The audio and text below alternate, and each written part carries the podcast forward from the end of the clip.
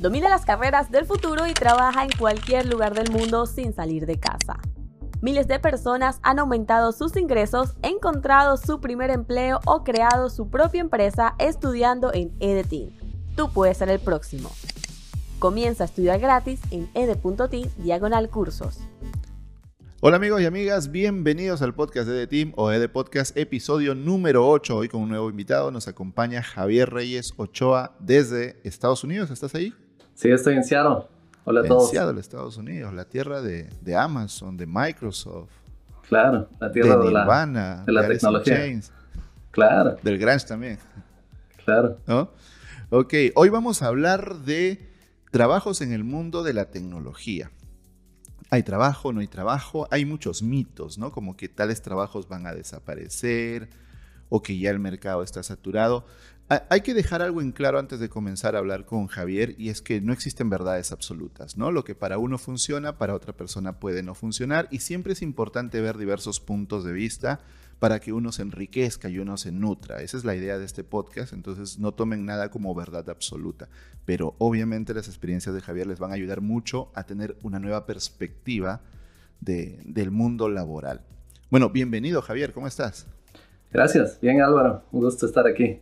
Fantástico. Cuéntanos un poquito de ti.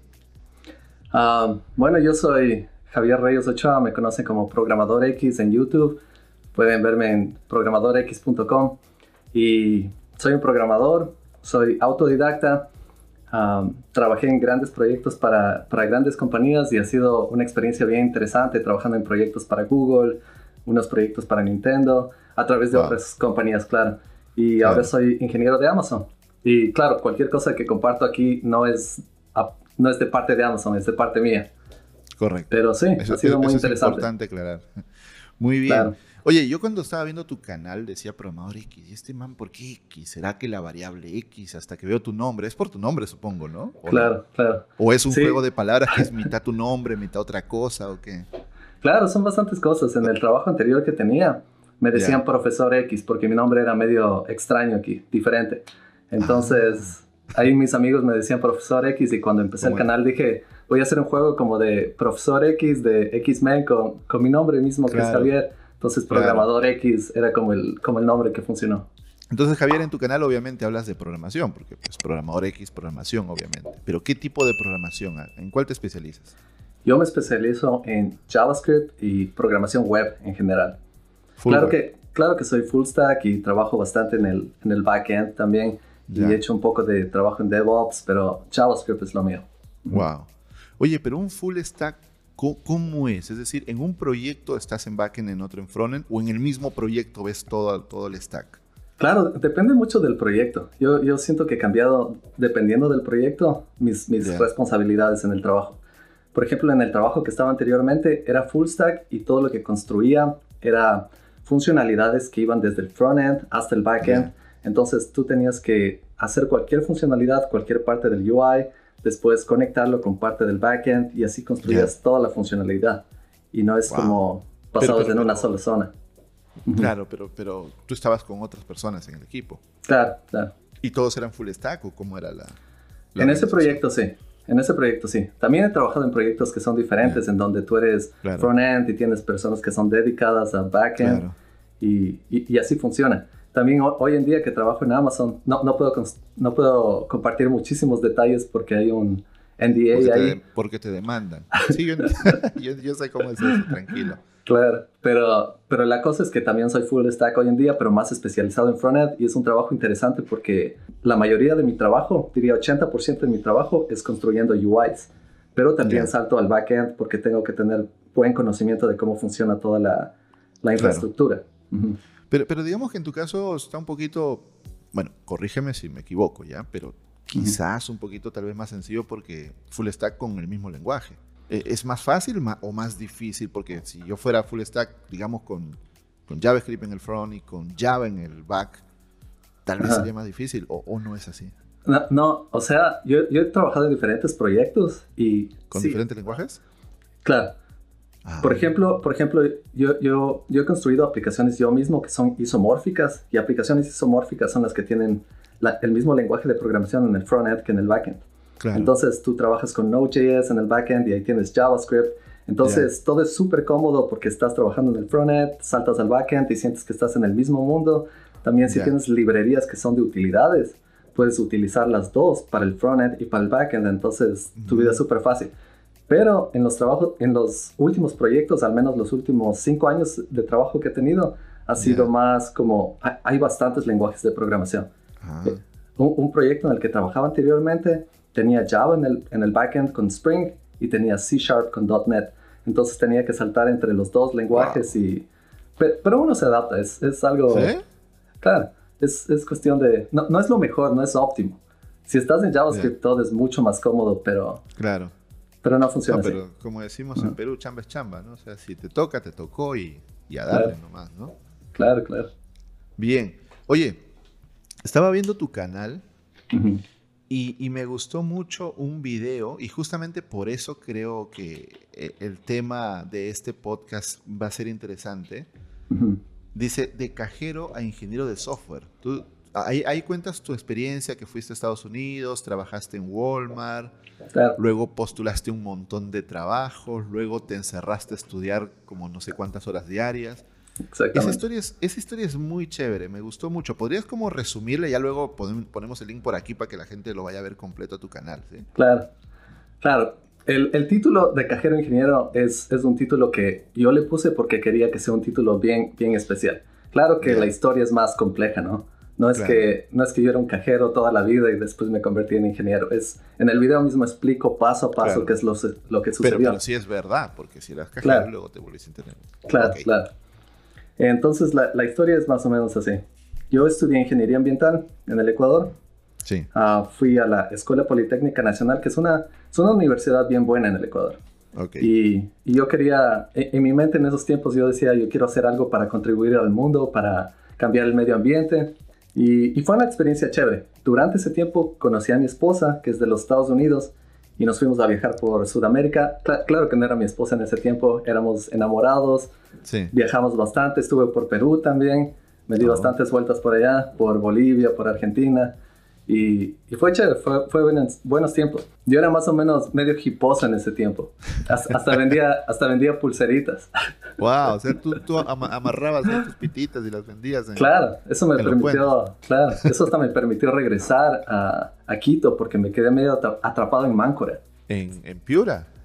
Claro, en Piura, en esos tiempos. Oh. claro, pero esto es, esto es hace años, esto era cuando, era, cuando tenía unos 19 años, ¿no? Claro, y... era bonito, no me vayan a matar los Claro, entonces ahí, ahí estuve bastante tiempo con mi esposa. Ah, decidimos casarnos porque dijimos, veamos qué pasa en el futuro. Sería interesante mover nuestra vida a los Estados Unidos y ver qué pasa ahí. Entonces yo me gradué de mi universidad, fui a los Estados Unidos y, y, yo me topé con la sorpresa de los Estados Unidos. Yo pensé que yo iba a ir, iba a aplicar un trabajo en ingeniería ambiental y, todo iba a salir tranquilo y, la vida iba a seguir. Todo así hasta arriba. Claro, claro. Así pensé que iba a ser. Como que, como que tu vida ya está escrita, ya está. Ya hay un guion y es seguir el guion y listo. Pero no es así, ¿no?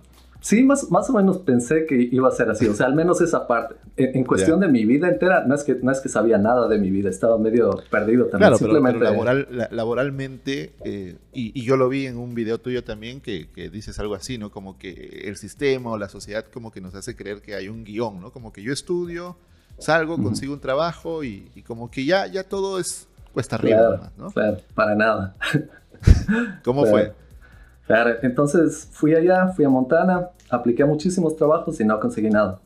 Entonces dije, esta va a ser una buena oportunidad para practicar inglés, entonces dije, voy a trabajar en Walmart.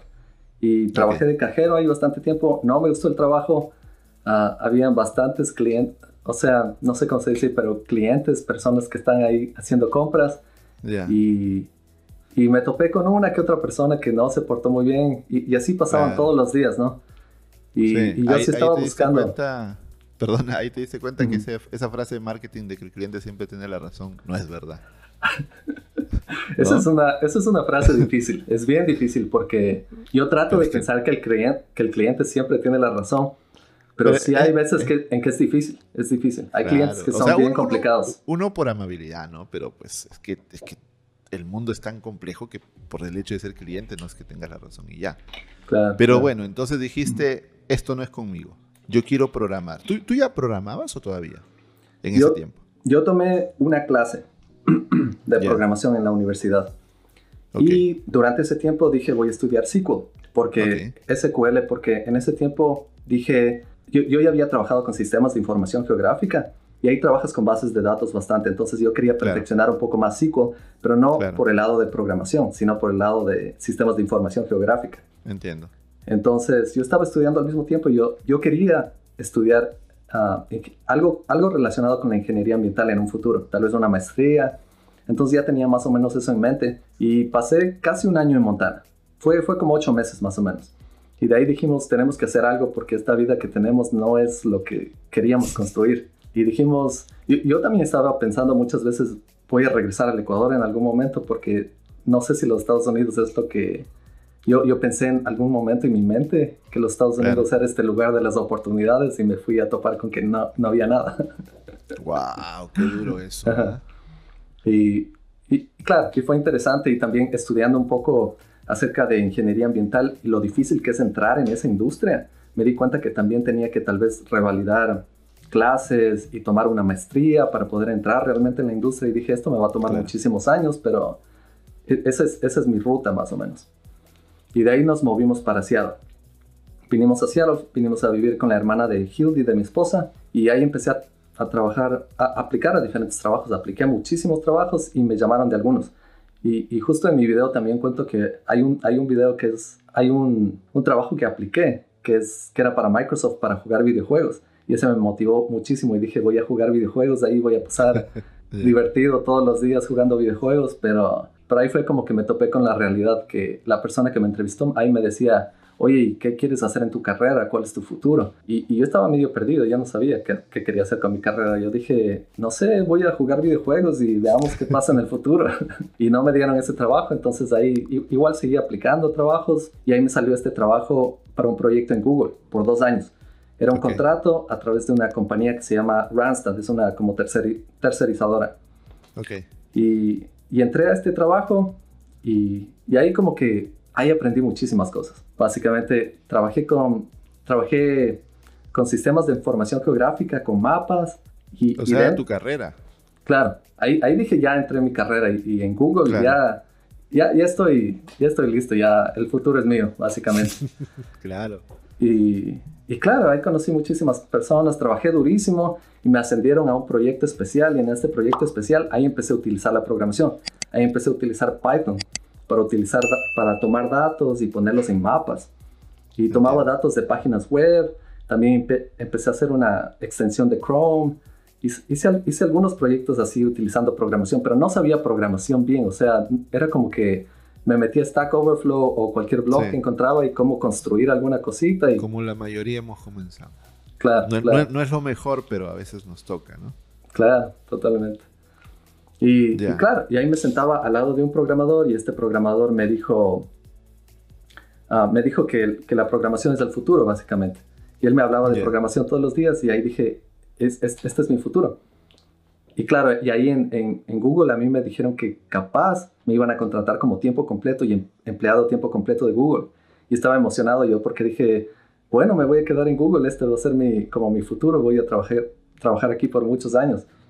Pero el proyecto en el que estaba se cayó. Dejaron de poner dinero en ese proyecto. Y ahí como que Wow. dije, tengo que cambiarme de carrera. Eso, eso también no, no cuento en mi video anterior porque le hice medio... Fue, fue mi primer video que saqué. Pero hay muchas cosas más en la historia, ¿no? Ya. Y, y, y básicamente ahí dije, ya cuando se iba a acabar mi contrato, ahí dije voy a meterme a estudiar de cabeza programación. Me metí tres meses mientras estaba viajando por los Estados Unidos y de ahí apliqué a full trabajos y, y ahí me salieron los trabajos y ya empecé a entrar en la industria. Y, y ya el resto es, ah, claro, muchos años después, muchos proyectos más, ¿no? Claro.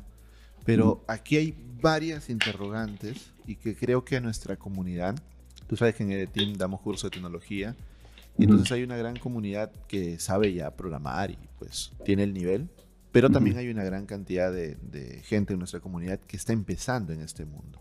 ¿A qué quiero Claro. llegar?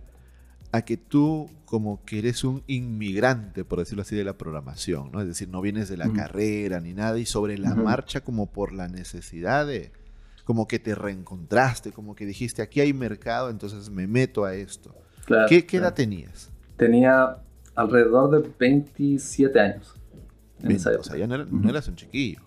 No, ahorita tengo 34, o sea, hace 7 años, más o menos. Claro, o sea, a lo que quiero llegar es que aprendiste a programar más, o sea, como para trabajar, porque pues uno puede picar un poquito de código, pero no es suficiente como para un trabajo, ¿sí o no? Claro, claro. No, o sea, uno tiene, que, uno tiene que prepararse, no... Yo no hubiera podido encontrar trabajo si no me tomaba esos tres meses y me metía de cabeza. Claro. Pero en esos tres meses, y por ahí va mi pregunta, en esos tres meses te pusiste a estudiar muy duro, lo cual está muy chévere y todo, pero igual es teórico. o, también, o sea, cuando tú ibas a aplicar a un trabajo, y, aquí escúcheme la comunidad, bueno, no sé qué me responderás, pero no tenías experiencia. O sea, ¿cómo, cómo lo hiciste? O sea, tu primer trabajo, o, aplicaste a 100 y de esos uno ya porque en fin te aceptó, ¿cómo fue? El, el primero. Claro, la, la, verdad es que yo, o sea, yo, yo traté de jugarle esto estratégicamente, bien estratégicamente. Ah, yo ya había tenido cierta ah, experiencia utilizando Python en mi trabajo y también había utilizado JavaScript para hacer mi extensión de Chrome y hacer ciertas automatizaciones.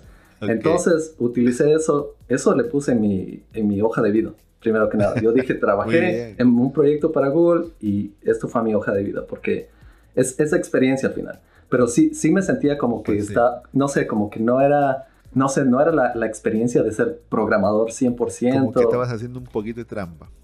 Sí, yo me sentía como que hacía bastante trampa. Claro, claro después, años después, yo le contaba esto también a algunos compañeros de trabajo y ellos me decían, eso, eso es experiencia. O sea, claro. tú, tú tomaste, tú utilizaste lenguajes de programación, no fuiste un programador y tampoco puse que fui un programador, puse que trabajé en sistemas de información geográfica utilizando eso. O sea, es, esa experiencia. ¿Y por qué no eras un programador si ya está, si hacías cosas con Python o con JavaScript? Digamos, yo creía que no era un programador. Porque, porque yo no estudié para ser programador. E, era, tal vez podría decir por ignorancia mía, porque yo dije, yo soy ingeniero ambiental. Eso es lo que yo estudié, ese es mi título. Y a pesar de que utilice programación, yo no soy un programador. Entiendo. Y, es diferente del trabajo de un programador. El, programador real pasa 100%, bueno, no 100%, pero digamos al menos un 75% trabajando en código puro. Entonces yo pasaba como, ¿qué será? Un 50%, menos de 50%, tal vez un 40% trabajando con código y el resto era trabajando con mapas y haciendo, tomando decisiones sobre, sobre mapas. Ajá. Pero a, lo que voy es que igual, eventualmente, todo es experiencia. Es decir, eh, si alguien quiere, no sé, y, mira, te pongo un ejemplo. hace un tiempo hablaba con un estudiante nuestro que me decía que él estaba en una, eh, en una empresa que no era de desarrollo, no me acuerdo qué hacía, pero una empresa que no tiene nada que ver con desarrollo. Pero tú sabes que todas las empresas, aunque no sean de software, necesitan software. Entonces él para esta empresa hizo un pequeño programita web básico, pero que le sirve como para hacer reportes de facturación, creo, ¿no? Entonces, lo interesante aquí es que el muchacho entró como una especie de asistente, de todero, de, ¿no? Tú le, tú le echas al office, tú le, tú le manejas la web, o sea, como varias cositas, ¿no? Pero él mismo, él mismo, con sus conocimientos, estudiando, hizo, hizo esa pequeña aplicación. Entonces me viene a la mente con lo que tú dices, ¿no? Porque al final es experiencia. Él podría ir a otro lugar y decir, yo en esta empresa hice una aplicación. Claro, totalmente. Totalmente. O sea, es, como que la experiencia la, puedes construir tú mismo también, como que puedes hackear el sistema, ¿no? Sí, sí, eh, son, son estrategias, o sea, puedes, puedes verla de esa manera, son como... Y, es complicado, es, es, complicado porque el mundo en el que crecemos a veces nos enseña que tenemos que hacer las cosas en cierta manera, pero, pero la vida real es mucho más complicada que eso. Es como, por ejemplo, yo pasé tres años trabajando en mi tiempo libre en una aplicación después del trabajo. Pasé tres años, iba, iba a la casa y creaba mi propia aplicación y seguía trabajando en eso. Entonces, hay, hay cosas que las, las personas te van a entrevistar y te van a decir, oye, ¿cuántos años de experiencia tienes? Y, y eso no puedes medir. O sea, puedes decir, sabes que yo empecé en esta época, pero si tú estás todos los días después del trabajo yendo a seguir codificando, todo ese tiempo, ¿quién, quién te está contando? O sea, simplemente es un ejemplo de que la vida real es, es más compleja que simplemente dar números. pero lo, bueno de que la vida sea compleja, claro, tiene sus adversidades, que es que hay muchos imprevistos, cosas que se, tú, planificas algo y no sale como lo planeaste y tal. Pero también tiene sus ventajas, ¿no? Que como, como lo que acabamos de decir, la puedes hackear, es decir, tú, te puedes, tú puedes brincar la cerca, puedes hacer una trampita que no es trampa en el sentido de ilegal, no, no, sino simplemente decir, pues, ¿por qué no lo hacemos de este modo, no? Todo, todo el mundo dice que así se debe hacer, pues seguramente hay un atajo por ahí, ¿no? Sí, sí, o sea, es, es, complejo esto porque muchas personas pueden tacharlo de, de algo no ético, pero yo siento que al, fi, al pero fin... Es que depende. Claro, depende. y si, tú, y si tú eres transparente, exactamente, si tú eres transparente y cuentas la historia como es, entonces no creo que, o sea, si tú vas a un trabajo y, y entrevistas con alguien y esta persona te dice, ¿cuántos años de experiencia tienes? Y tú, tú le cuentas tu historia, le dices, ¿sabes qué? Yo realmente solo he estado trabajando por un año o, no me han contratado en ningún lugar, pero eso es lo que he hecho. Y le dices a esa persona, eso es lo que he hecho y, empiezas, y le empiezas a mostrar todos esos proyectos. Entonces, o sea, pintas la historia realmente como es. Claro. Y, y creo que eso es mejor. Correcto, es que no estamos hablando de mentir, estamos hablando de simplemente mm, ver otras maneras de llegar al mismo punto, otros caminos. No mentir, no hacer algo ilegal, porque pues eso obviamente también hasta destruye tu reputación. A, lo que yo quiero llegar para, porque nuestra audiencia, pues tú, tú lo debes saber, muchos muchachos jóvenes que tienen muchas dudas sobre el futuro, ya uno que como que ya se encaminó, ya tiene las cosas más claras, ¿no? Pero cuando uno está jovencito siempre hay dudas de, uy, no hay trabajo para gente sin experiencia, me han dicho que no hay trabajo, me han dicho que necesito título, que es otro tema también para, para conversarlo, ¿no? Entonces no me van a dar trabajo. ¿Y sabes qué pasa, Javier? Que al final la gente no postula. O sea, la gente se da el no a sí mismos, ¿no? O sea, antes de ir, ellos mismos se dicen no. Sí, es difícil esa situación. Porque, claro, todos creo que pasamos por eso y tenemos como el síndrome de impostor en ciertas situaciones. Es, es, es complicado. Y creo que hasta uno cuando ya es, o sea, que tiene más años de experiencia y todo, hasta este síndrome de, impostor siempre se aparece por aquí y por allá. Es como... De vez en cuando, ¿no? Ajá, pero, pero yo sí, a cualquier persona que está viendo esto en este momento, yo les digo, o, sea, véanle a la vida como es, tomen ventaja de la ciencia de los datos. La vida es estadística. Si es que ustedes no, no aplican y no se dan la oportunidad de, de, encontrar un trabajo y no, están, y no siguen trabajando en eso, va a ser difícil que encuentren un trabajo. La, idea es que sigan aplicando una y otra vez a diferentes lugares y, claro, van a aumentar sus posibilidades si se preparan mejor, porque si van y simplemente aplican sin estar preparados, tal vez no les va a ir muy bien. pero, además se van a desmoralizar. Claro, pero si crean algunos proyectos, se sientan, estudian bien y, pasan, no sé, algunos meses solo creando proyectos, se arman un buen portafolio y después van y empiezan a aplicar a bastantes trabajos. Entonces, o, sea, la suerte está de su lado. Al final esto es estadística. En algún momento va a salir alguna oportunidad. Y siempre va a haber un momento que es, que es difícil, que es como uno está luchando en contra del mundo y tratando de buscar esa oportunidad y no sale pero, pero eventualmente sale. Completamente de acuerdo. Como dice una frase, cuando ya estás, cuando ya tocaste fondo, solo puedes ir hacia arriba. Ya no puedes ir más abajo. Claro. ¿Cierto? Entonces, eh, eh, yo, yo creo que la peor, el peor error que, pueden cometer, sobre todo los jóvenes, ¿no? Es, es ellos mismos darse el no. Por último, que te dé el no la empresa después de haber pasado el proceso. Pero no te des tú el no diciendo, no, no voy a aplicar porque me van a decir que no. Es que falta de confianza, ¿no? Eso es algo que hay que desarrollar poco a poco.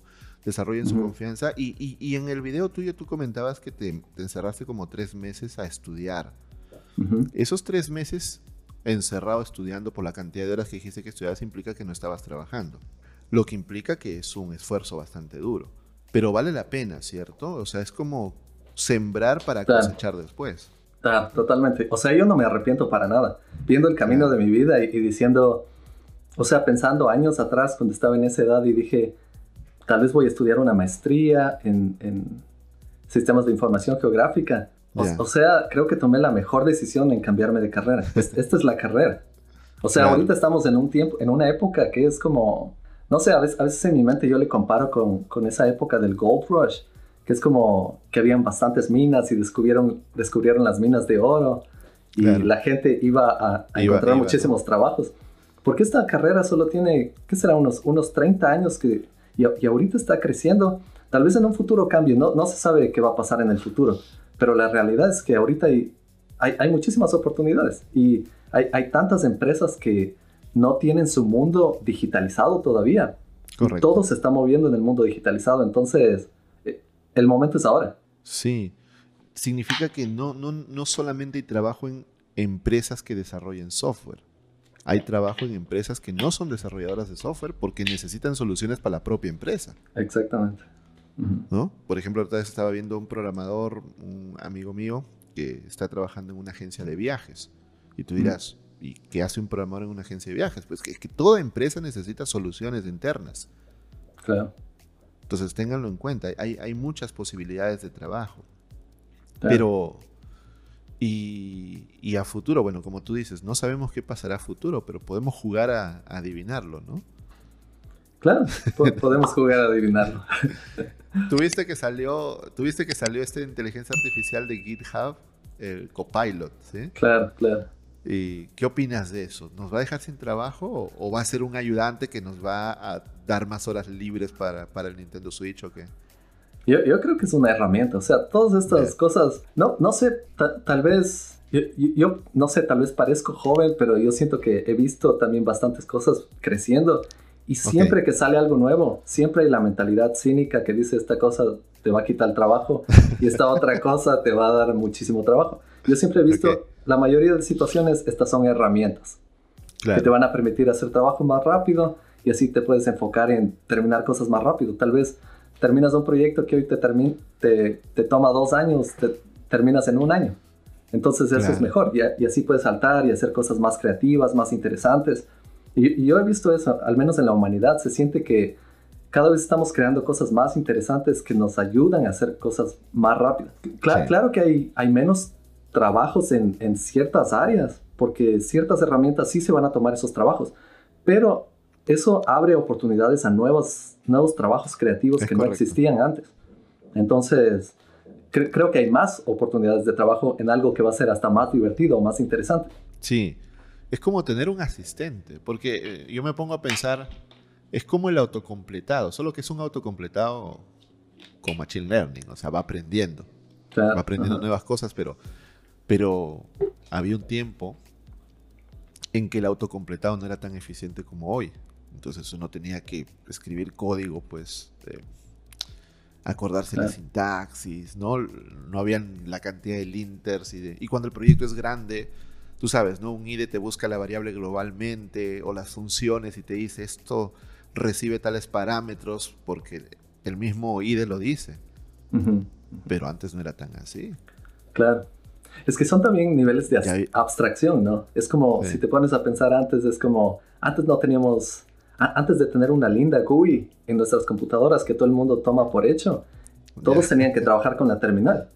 Entonces sí. vienen las GUIs y es como creas ese nivel de, de, abstracción encima, entonces ya no tienes que estar codificando, ya la vida es más linda, tienes, tienes claro. archivos y todo, puedes jugar, después se sientan aplicaciones encima que te permiten hacer otras sí. cosas y así son niveles de abstracción. Claro.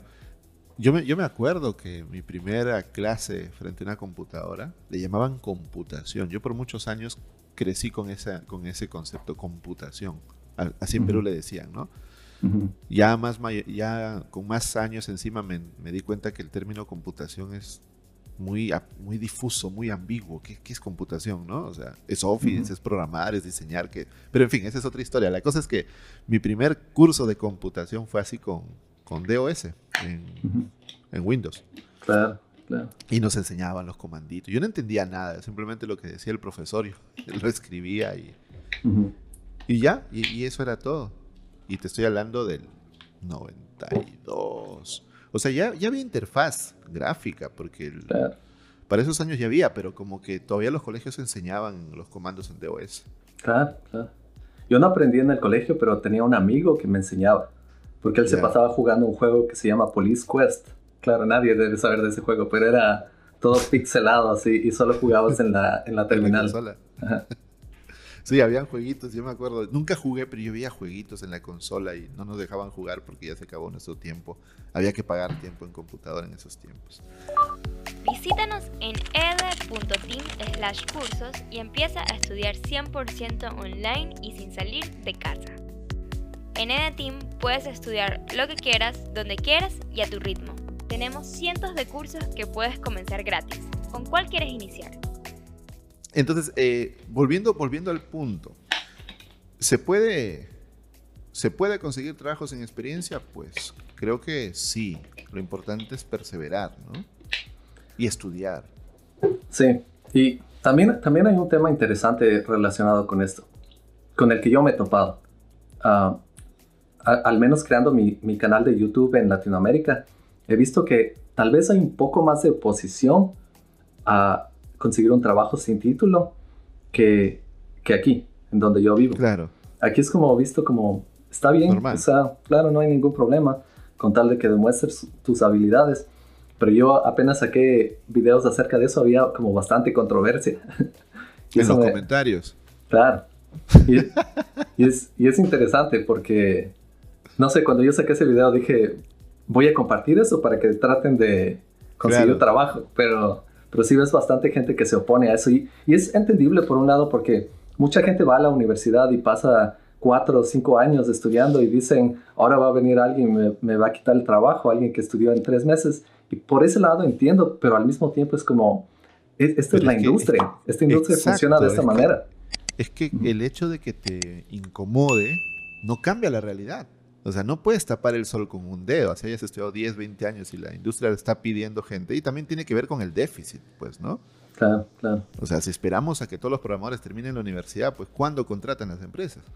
Claro, y la, y la tecnología avanza tan rápido, es como que cada año salen nuevas nuevos frameworks, nuevas librerías y, eso espera uno como, como, como negocio. Si quieres que tu negocio se mueva, necesitas tener lo último y, y, alguien que sepa eso.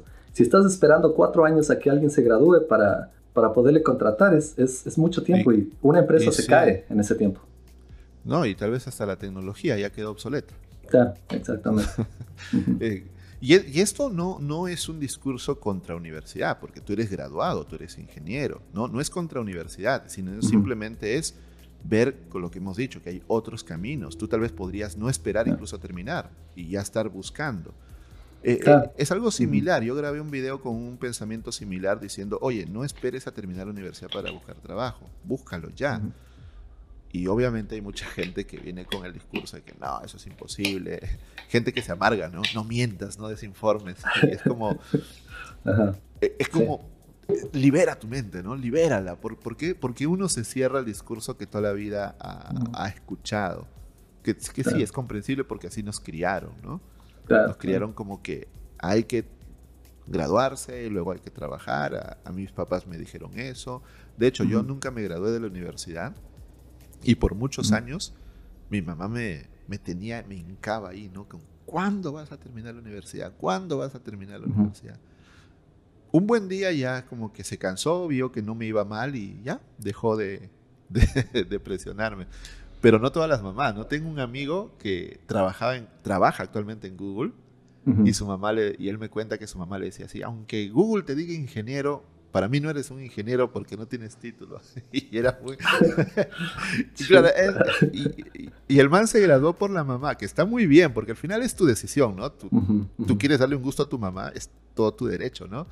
Pero, pero vamos a lo curioso que es la mentalidad, ¿no? Porque yo vi en un video que también tú dices lo mismo, que Google, Amazon, Microsoft, te dicen ingeniero no porque tengas un título, sino porque ese es el nombre del rol.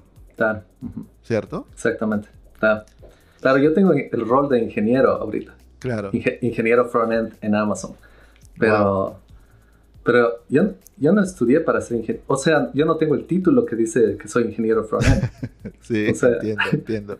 Es como, es como en la cocina. Mi esposa estudió cocina y yo por mucho tiempo creía que el, eh, el chef era el título que te dan por estudiar gastronomía o alta cocina.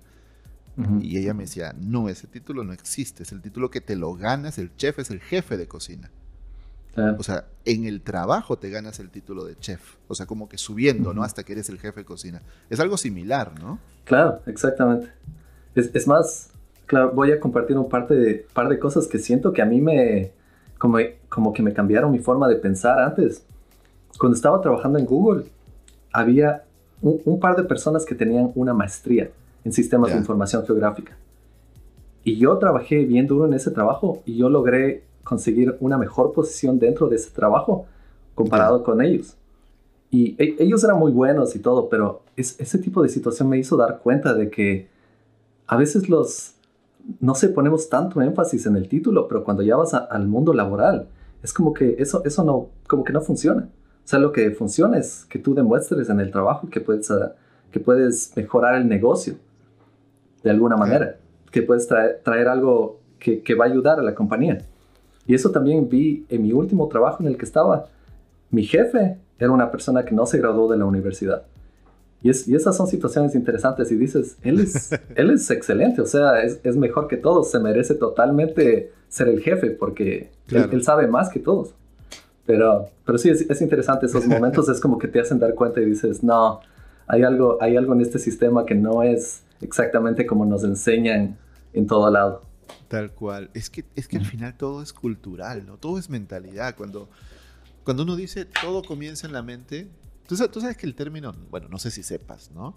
Pero el término coaching está como devaluado, ¿no? Porque hay muchos vendedores de humo, ¿no? Diciéndote, tú puedes, tú puedes, y lo único que hacen es, ¿no? Pero en el fondo, esto de que todo comienza en la mente es verdad. Porque si tú cambias tu mentalidad, se abren un montón de oportunidades para ti en la vida. Porque a veces es tu propia mentalidad la que te está bloqueando. Claro. ¿Cierto? No, no se puede, acá no hay trabajo. Que puede ser verdad, tampoco hay que negarlo, ¿no? Pero cuando tú abres tu mentalidad, tal vez digas, bueno, aquí no hay. ¿Dónde habrá? ¿Cierto? Aquí no hay trabajo. En algún lugar habrá. Vamos a buscarlo, pues, ¿no? Empiezas, a, empiezas a abrir tu mente a, a nuevas opciones aquí no dan trabajo sin experiencia, pero yo hice una cosita, a ver, pongámoslo en, como tu caso, ¿no? Pongámoslo en el currículum y capaz hay suerte, ¿no? Totalmente. Pero sí, es interesante, esto tampoco es algo que se puede generalizar a todo tipo de carrera, porque hay, situaciones diferentes. Yo creo que en, la, en la, programación es, es, un caso bien especial. O sea, tenemos la suerte porque estamos en, en, una carrera que también es, es relativamente nueva. La programación, antes no existía todo este mundo digital en el que vivimos hoy en día. Entonces estamos viviendo también en una época que es un poco, yo le veo como medio como el viejo oeste. Es como que no hay mucha legislación, como que las cosas están como un poco en el aire y tal vez en el futuro vaya a haber más legislación sobre esto. Por ejemplo, si tú eres, si tú eres un doctor, es, es, muy diferente. Tú no puedes ir y hacer una operación porque te pasaste estudiando tres meses en tu casa. Pero hay, hay, cuestiones legales a las que sí tienes que prestar atención. Es ilegal.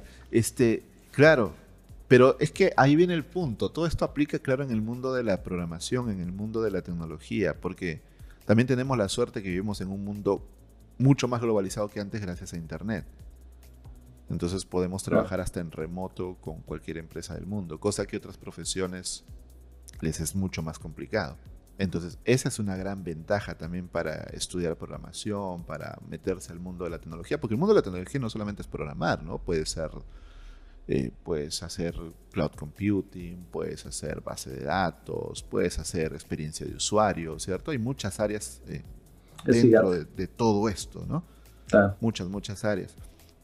Pero el punto es que sí, esto aplica, esto aplica a programación y todo lo que es desarrollo de software, porque también, pues a un médico no, pues a un abogado también, ¿no? Un abogado te meten a la cárcel, pues, ¿no? Si estás, si no eres abogado de, de veras, ¿no? Sí.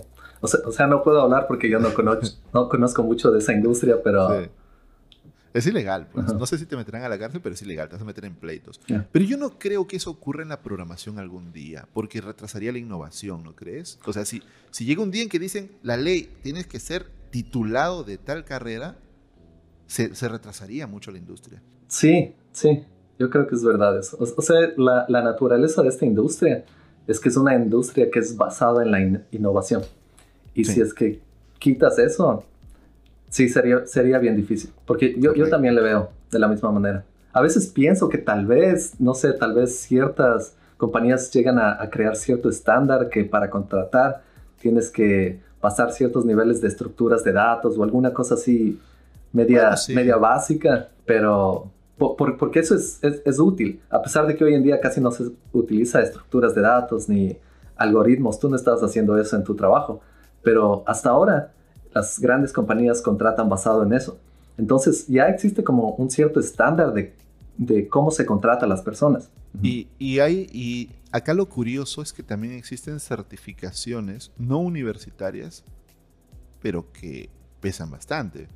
Por ejemplo, no sé, un certificado en Oracle o en AWS o en Azure, o sea, son, son certificaciones que, que avalan tu conocimiento y, Claro. y no vienen de la universidad.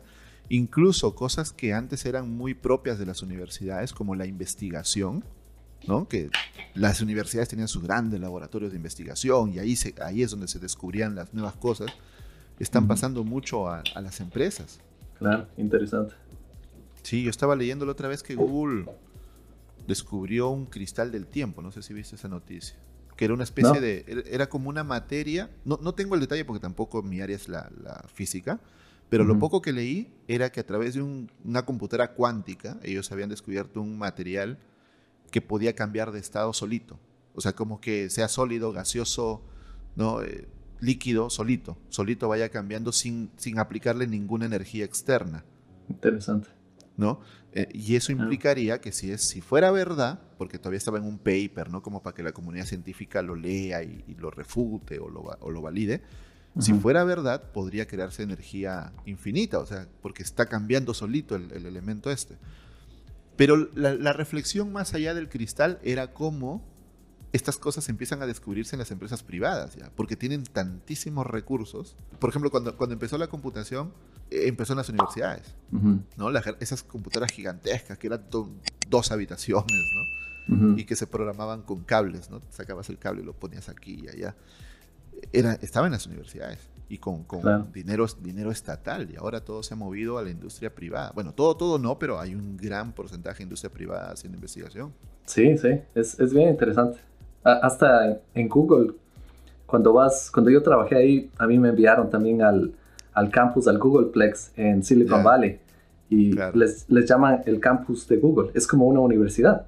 Y la gente Wow. se mueve y es, y es abierto también al público. La gente puede entrar ahí, Sí. puede irse de edificio en edificio. No, no puedes entrar a, las, a los edificios, pero puedes pasearte por el campus. Puedes Claro, darte vueltas, tienen bicicletas y ahí te vas yendo de campus en campus. Es como una universidad. Y sí, estas compañías tienen, claro, hay, hay tanto dinero que hay bastante inversión en, en, el, en la investigación y el conocimiento. Claro, es que, al final, es que al final eso les va a dar ventaja frente a su competencia. totalmente. Ujú. ¿no? Porque estar en las grandes ligas uy, debe ser como pestañeo y mi competidor me pasa. Ujú. Amazon pestañea, Microsoft lo pasa. Microsoft pestañea, Google lo pasa. Y están como así, ¿no? Claro. Tú, tú viste, no sé, saliéndonos un poco el tema, aunque tiene un poco de relación, Una noticia de que Jeff Bezos está demandando a la NASA, Claro. ¿no? Porque la NASA ha escogido a SpaceX de Elon Musk, De Elon para, Musk. Sus, para sus misiones espaciales y Jeff Bezos quiere que sea Blue Origin. Claro. Pero, pero es alucinante cómo la NASA, que era quien hacía todo este proyecto espacial, ahora como que terceriza, Claro. claro. ¿no? Ter- terceriza los cohetes, terceriza todo el proceso y es, wow, o sea, cómo ha cambiado la industria de la tecnología, de, de, ¿no? de que es- estén los gobiernos, en los estados, a, a que ahora es la empresa privada la que domina la innovación. Claro. Sí, yo también vi en al- hace, hace algunos años a- algún blog que, que alguien decía que la empresa privada, las empresas privadas ahora son más poderosas y tienen más control en decisiones que las mismas naciones. Sí, da, da miedo también, ¿no? Es, es interesante, o sea, al final que tomen buenas decisiones es, es lo Ojalá. que esperamos. Sí, ojalá, porque también da miedo, ¿no? Llega, llega un momento en que es como que, ¿qué pasa si, hoy, hoy día todo está bonito, pero qué pasa si mañana quieren volverse malos? O sea, no hay quien los frene, ¿no? Sí, o sea, claro, todo puede pasar, claro. Yo- a mí no me gusta ser muy, mis- muy cínico acerca de eso. Siento que al final estas compañías son, la- las que corren, las personas que corren estas compañías son seres humanos. Y, Sí. y yo tengo compañeros y todos son, son personas que hacen el trabajo igual que en cualquier Sí. otro trabajo y tratan de alcanzar objetivos de la compañía. Siempre y cuando ha- hagan las cosas con buenas intenciones, creo que estamos en buen camino. Eh, pero lo, lo- lo trascendente de toda esta conversación, Javier, es que el mundo se mueve hacia allá. O sea, ya, ya la tecnología es, es lo que domina el mundo. lo que globaliza el mundo. Y creo que para la gente que le quedaba un poco de duda, pues la pandemia terminó de demostrarlo, porque había gente todavía un poco, ¿cuál es el término? Escéptica. No como que no, o sea, eso de la tecnología es para las grandes empresas. Y, y pues ya no, ¿no? Es decir, si tú, si tú no tenías ni una paginita web, tu, tu negocio sufrió bastante en pandemia. Claro, totalmente. Entonces, a, lo que, a lo que voy es que creo que mirar la tecnología y la programación como una opción de carrera es, es una decisión sabia. Hacia definitivamente, definitivamente. Claro, claro. Sí, es, es, una de las mejores carreras hoy en día. Y, y, si revisan también, al menos en los Estados Unidos, porque tal vez en, Sudamérica yo no he encontrado muchísimos datos acerca de esto, pero en los Estados Unidos es una de las mejores carreras, de las mejores pagadas, la mayor satisfacción de empleados. Así que... Sí. Claro, o sea, el, asunto es que tiene muchas ventajas. Por un lado, lo que tú dices, eh, por otro lado está el hecho de, de lo que ya hemos hablado, de que no hay necesidad de titularse, entonces como que rápidamente puedes, con unos meses estudiando, tú ya puedes aplicar un trabajo. Tal vez tu primer trabajo no sea el mejor del mundo, pero yo creo que siempre debes pensar en que tus primeros trabajos son los que te forman, ¿no? Míralo como parte de tu formación. Eso, va, eso te va a ir creciendo, creciendo, creciendo, creciendo hasta llegar a, a donde quieres llegar. Sí, yo también cuando recién estaba empezando, yo, yo no estaba buscando el mejor trabajo. Yo simplemente dije, cualquier persona que me contrate, esta va a ser mi oportunidad de crecer, de sacar más experiencia. Y así es mismo como se empieza. Claro que hoy en día es interesante. He visto a bastantes estudiantes que recién se gradúan de las universidades y están trabajando en compañías grandes, todas estas compañías fan, Facebook, Amazon, Apple, Netflix. Y es que también los reclutan, ¿no? Claro. Y estos manes sí son, sí son medios geniales, porque a esa edad tratar de entrar en estas compañías y con el nivel de competencia de estas compañías, sí es, sí es difícil. Y, y logran entrar y, claro, tienen sueldos súper altos. Ellos se van a retirar bien jóvenes. Claro, es que también hay guerra de talentos, ¿no? Es como, es como en los, como en el fútbol, ¿no? Que se fichan jugadores y todo. Eh, en las grandes empresas hay guerras de talentos, o sea, se van, se van ahí ofreciéndoles las mejores ventajas para que se vayan con uno o con otro.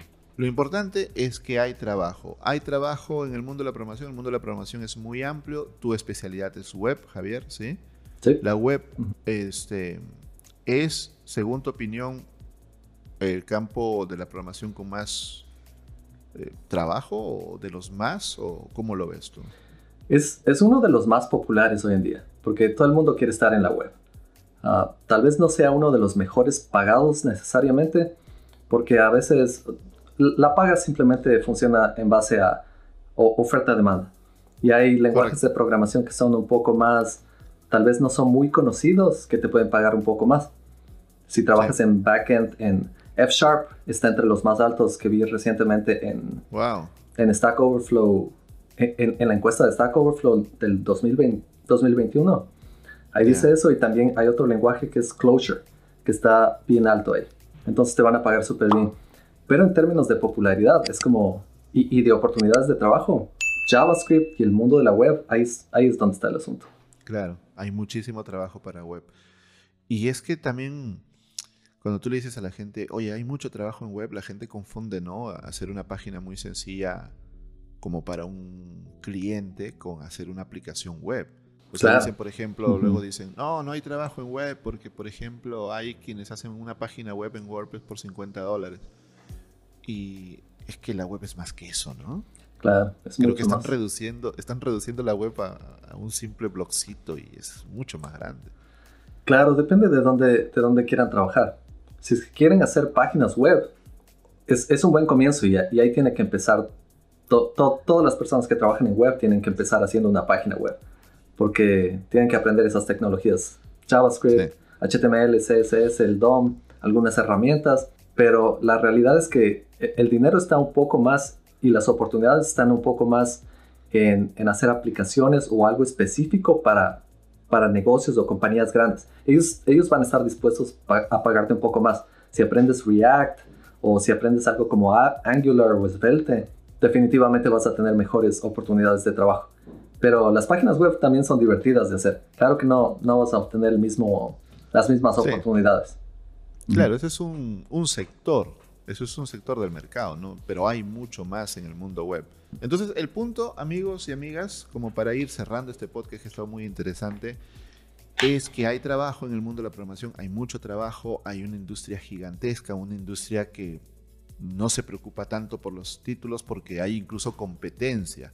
Hay tanta competencia entre empresas que lo que más buscan es alguien que pueda hacer las cosas, que pueda darte resultados, que, que te pueda solucionar problemas y entonces tú puedes postular. Hay trabajo para gente sin experiencia, pues lo que yo siempre digo, no sé qué piensas tú Javier, es que pues la gente que hoy es experta o especialista o experimentada, hubo un día en que no tenía nada de experiencia, ¿no? Claro, todos empezamos sin saber nada. Entonces, eso desbarata la teoría de que no te dan trabajo sin experiencia. Porque en algún lugar tuviste que empezar, ¿no? Claro, claro, totalmente. Entonces, este tema es cosa de buscar. ¿Qué, recomendarías? ¿Dónde buscar? Para ir cerrando el podcast en tu experiencia, que, repito, como dije al inicio, nada de lo que hemos hablado aquí es verdad absoluta, pero es una experiencia muy enriquecedora la que les está contando Javier, que seguramente les va a ayudar a, tener una perspectiva más amplia del mundo laboral. ¿Tú recomendarías algún lugar como página web, portal de empleo o, alguna estrategia o tip para, para, nuestros amigos que quieran ir a, buscar su primer empleo en la programación? Para buscar trabajo. Sí, antes de, de, buscar trabajos, definitivamente les recomiendo que sí se preparen súper bien, súper bien, totalmente. Uh, Team he visto que tiene muy buenos cursos. Yo también tengo cursos y Academia-X, tal vez somos un poco de competencia, pero igual les paso ahí. Ah, pero, X también. claro. Pero la idea es que se preparen súper bien. Una vez que estén preparados, ahí sí pueden buscar diferentes oportunidades.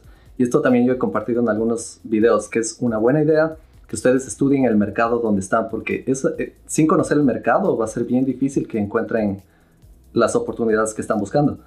Porque, porque realmente tienen que buscar todos los trabajos que existen, qué tipo de desarrolladores están buscando, y si ustedes están aplicando a un tipo de trabajo que es diferente a eso, van a reducir sus posibilidades y lo que quieren hacer es aumentar sus posibilidades. Una vez que ya tengan todo esto, que ya entiendan bien más o menos el mercado, qué es lo que está buscando en su zona de trabajo, o si piensan viajar a otro lado, ahí se empiecen a aplicar con todo. Y, también aprendan bastante cómo aplicar de la mejor manera para que sean bien, estratégico, bien estratégicos y aumenten sus posibilidades. En, eso lo que tienen que hacer es preparar una buena hoja de vida, algo que indique exactamente lo que está buscando el entrevistador no tienen que hacer una hoja de vida general. Para aumentar sus posibilidades, ustedes tienen que hacer una hoja de vida que sea, que sea como específica para el contratador. Tiene que mostrar exactamente lo que ustedes van a traer. Ahí, van, a, ahí van a aumentar muchísimo sus posibilidades, porque hay muchísima gente que envía hojas de vida y cuando les llega la hoja de vida es como van simplemente desechando las que no encajan con el trabajo. Pero si ustedes hacen una específica para el trabajo, ahí van a aumentar. Esa es, una manera. Otra forma es simplemente enviar tantas veces como puedan. Y, vayan a las entrevistas y prepárense bastante con, diferentes temas. Siguen creando diferentes proyectos, uh, diferentes, traten de usar diferentes recursos que aumenten también sus posibilidades. Por ejemplo, LinkedIn es uno bueno. Y, no solo pongan su, historia en LinkedIn. Traten de ir a buscar reclutadores en diferentes compañías y escríbanles y díganles, hoy estás buscando a alguien que sepa acerca de, lo que yo sé, investiguen sobre las compañías que existen allá afuera y qué tipo de lenguaje están buscando ellos. Así es como van a... Eh, todo esto, esto es estadística y ustedes van a aumentar sus posibilidades si es que hacen esto. Es, así de simple. Claro, es como si la, si la montaña no va a Mahoma, Mahoma va a la montaña, ¿no? Algo así. claro. O sea, sal, sal y, búscalo, ¿no? Y eh, esos tips que has dado son muy chéveres, ¿ah? Son muy buenos, así que empiecen a ponerlos en práctica. Eso de escribirle a reclutadores está bueno. Por último, ¿qué es lo peor que puede pasar? Que no te contesten, ¿no? Pero no pasó nada.